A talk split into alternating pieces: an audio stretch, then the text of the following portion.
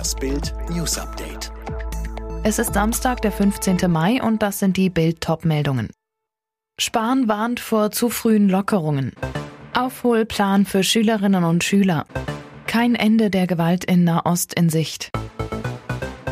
Überall in Deutschland sinken die Inzidenzzahlen und die Länder handeln entsprechend, indem sie öffnen. So ist es auch zwischen Bund und Ländern geregelt. Doch Bundesgesundheitsminister Jens Spahn tritt auf die Bremse. Er kritisiert, die Lockerungen gehen zu weit. Wenn zu viel zu schnell gelockert wird und die gegenseitige Vorsicht nachlässt, bestehen enorme Risiken für erneut stark steigende Infektionszahlen, warnte Spahn in einem Brief an die Gesundheitsminister der Länder. Die Süddeutsche Zeitung berichtete darüber. Spahn weiter, was es unbedingt zu vermeiden gilt, ist ein politischer Wettlauf der Lockerungen, zumal im Wahljahr. Grundlage für schrittweise Öffnungen sei ein intensives Testen in allen Lebenswelten, so der Minister. Ende Juni beginnen in vielen Ländern die Sommerferien, doch statt Baden heißt es für viele Schüler in diesem Sommer Büffeln.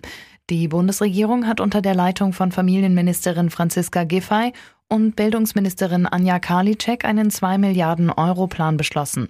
Er soll Schulkindern und deren Familien unter die Arme greifen und helfen, die Lernlücken und Corona-Folgen bei den Kindern abzumildern. Startschuss die Sommerferien. Denn der Giffey-Plan sieht vor, bereits den Sommer zu nutzen, um den verpassten Lernstoff aufzuholen und Kindern wieder verstärkt Freizeitmöglichkeiten zu bieten.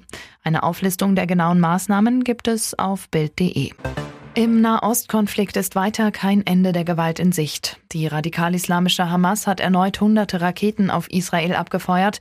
Die israelische Luftwaffe hat im Gazastreifen ein Hochhaus zerstört, in dem auch mehrere internationale Nachrichtensender ihre Büros haben. Der Angriff wurde vorher angekündigt. Die Energiekonzerne kommen bei der Kohleausstiegentschädigung offenbar gut weg. Laut Spiegel hat das Wirtschaftsministerium eine für sie vorteilhafte Formel zur Berechnung genutzt. Scharfe Kritik kommt von den Grünen. Der Bundesregierung gehe es alleine darum, möglichst viel Geld in die Kassen der Konzerne zu schaufeln, sagt Fraktionsvize Krischer. Die FDP hat ihren digitalen Parteitag fortgesetzt. Die Liberalen wollen bis morgen ein Wahlprogramm erarbeiten. Ein Entwurf sieht unter anderem Steuersenkungen und weniger Bürokratie vor. Zum Auftakt gestern war Parteichef Lindner im Amt bestätigt worden.